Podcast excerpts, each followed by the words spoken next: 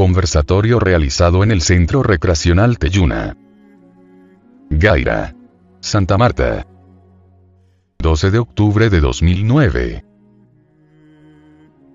Comprensión del trabajo y el nivel del ser. La última vez hablamos del trabajo equivocado de los centros desde el punto de vista del empleo equivocado de sus divisiones y según el principio de atención. Como se dijo, la gente mora o vive en las divisiones mecánicas de los cinco centros. En las partes mecánicas o hasta automáticas de estos centros moran la mayoría de los yoes que controlan nuestra vida ordinaria. Viviendo en las pequeñas subdivisiones de los centros, somos incapaces de comprender este trabajo. Estamos muy limitados. No podemos cambiar. Somos gentes que desconfiamos de todo lo nuevo.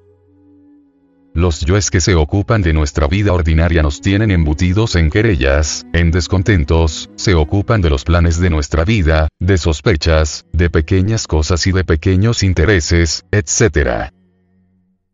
Todo esto se encuentra en las partes mecánicas de los centros.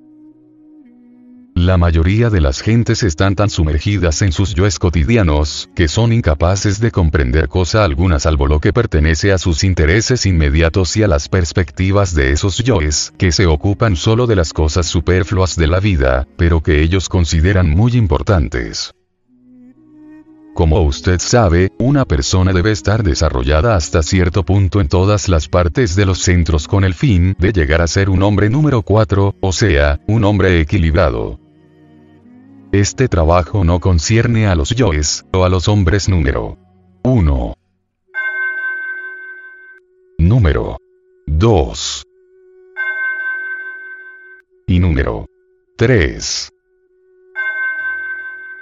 pues, estos no pueden captar el trabajo, no pueden adaptarse a las ideas del trabajo, y si las ideas trabajo llegan a caer en los yoes que controlan nuestra vida cotidiana, el trabajo no puede ser recibido y colocado correctamente en el ser del hombre. Este trabajo debe caer en la conciencia y nunca se debe permitir que baje a los pequeños yoes. Este es un aspecto muy legítimo e importante del trabajo sobre sí, es decir, importa mucho no permitir que los yoes que viven en las pequeñas partes de los centros piensen y decidan acerca de las ideas de este trabajo. Esto es algo tan importante desde un punto de vista práctico, que constituye un ejemplo patente del trabajo equivocado de los centros. El estudio del trabajo equivocado de los centros no es una mera cuestión, tal como el uso del centro del pensamiento para bajar velozmente las escaleras, en cuyo caso se cae uno, sino también la cuestión de usar la parte correcta de un centro en relación a lo que se debe hacer en un momento dado. Porque hay muchas diferentes clases de cosas de las que debemos ocuparnos en diferentes momentos, y no solo poseemos diferentes centros o mentes, sino que también, cada centro está dividido y subdividido en partes, teniendo cada una su exacto lugar en el esquema de las cosas y su propia función. Volvamos al centro intelectual. La parte mecánica incluye en sí todo el trabajo del registro de recuerdos, asociaciones e impresiones. Por lo tanto, como ya se dijo, nunca debería contestar a las preguntas que se hacen al centro íntegro, y nunca decidir nada importante. Pero, desdichadamente, está siempre decidiendo y siempre replicando por su modo limitado y estrecho, con frases ya hechas, y sigue diciendo las mismas cosas y trabajando de la misma manera mecánica bajo todas las condiciones. Esta es la parte fija. Y cuando el hombre intelectual mora en las divisiones mecánicas del centro intelectual, no cambiará, y nada puede ser nuevo en él, pues siempre verá la vida de cierta manera y dirá las mismas cosas, como un gramófono.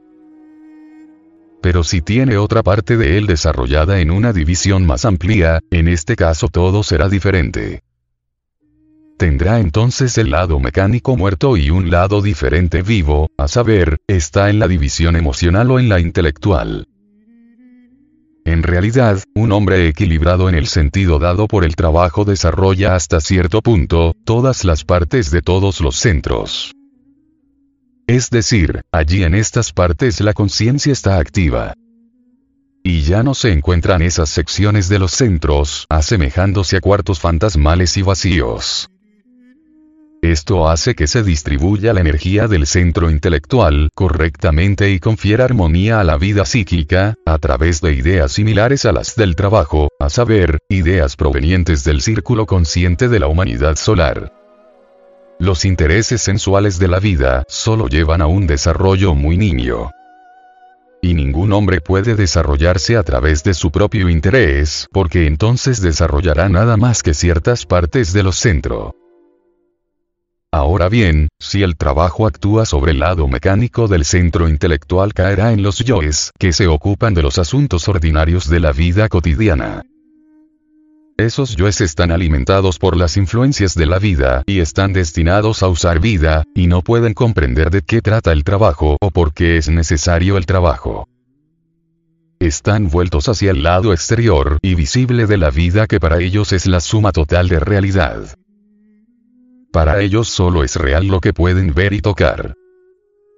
Por lo tanto, las ideas de trabajo no tienen allí un suelo fértil que les permita crecer, porque el trabajo no se refiere a las cosas sensoriales que pueden ser vistas o manejadas, sino que empieza con la observación de sí, es decir, con lo que no puede ser visto ni manejado sensualmente.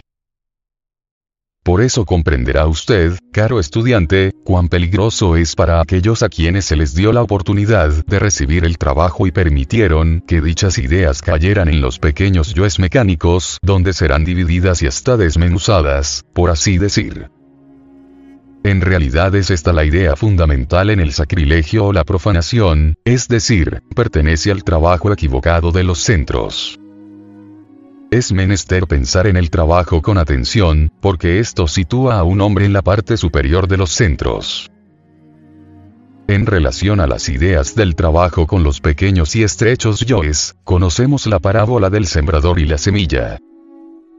La persona que solo vive en las pequeñas partes de los centros, en las pequeñas cosas personales, al escuchar este trabajo solo lo comprenderá de una manera muy imperfecta. Esta situación se menciona en la parábola. La semilla significa las ideas del esoterismo, las ideas de este trabajo. Al interpretar esta parábola a sus discípulos, Cristo dijo, la semilla es la palabra de Dios. Y los de junto al camino son los que oyen, y luego viene el diablo, y quita de su corazón la palabra, para que no crean y se salven. ¿Comprenden ustedes por qué es llamado junto al camino?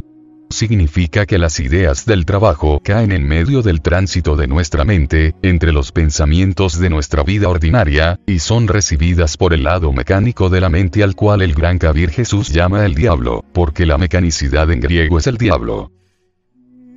Ahora, en el sentido del trabajo, una persona solo puede comprender en su nivel de ser. Esto significa que si usted se encuentra con un hombre que está en un nivel superior al que está usted, no lo comprenderá. Y si usted vive en yoes muy pequeños, muy diminutos, muy limitados, mecánicos, entonces esto representa su nivel de ser. Solo comprenderá lo que es muy pequeño, muy diminuto, muy personal, o sea, si usted se centra en esos pequeños yoes, esos pequeños yoes que se relacionan con los pequeños asuntos de su vida cotidiana y con sus pequeños celos, pequeños odios y deseos y vilezas, le será imposible adaptarse a nada nuevo, de modo que las ideas del trabajo caerán junto al camino y carecerán de significado para usted o serán ridículas, estúpidas, innecesarias y fantásticas. Esto significa que usted comprenderá el trabajo en este nivel de su ser.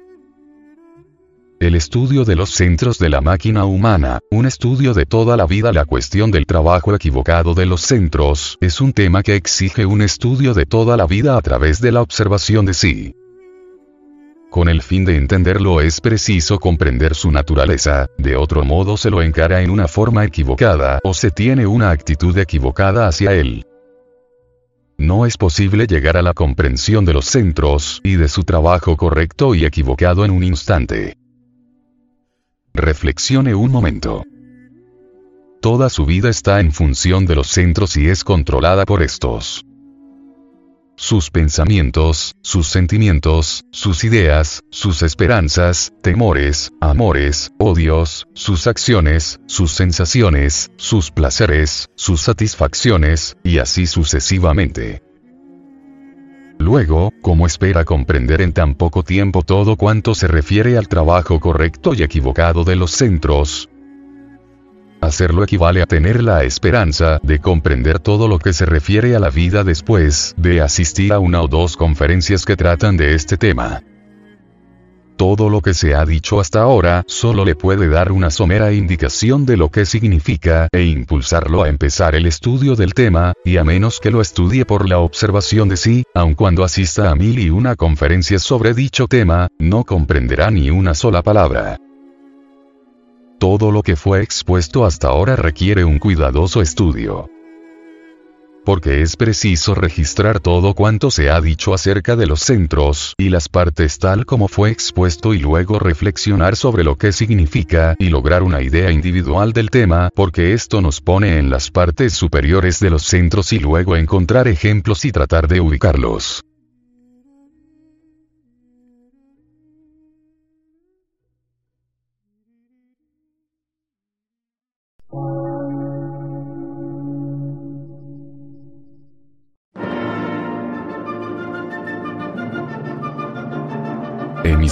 Gnóstica, transmundial.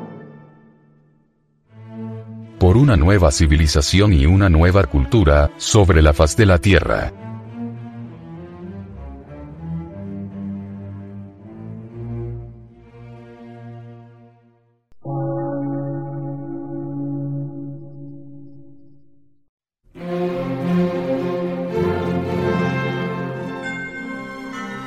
Medio de radiodifusión científico, artístico, místico y filosófico, de la Asociación Colombiana de Centros de Estudios Gnósticos, Antropológicos, Psicológicos y Culturales. A.C.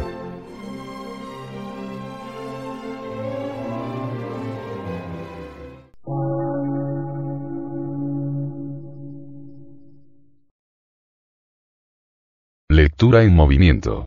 Difusión sin fronteras.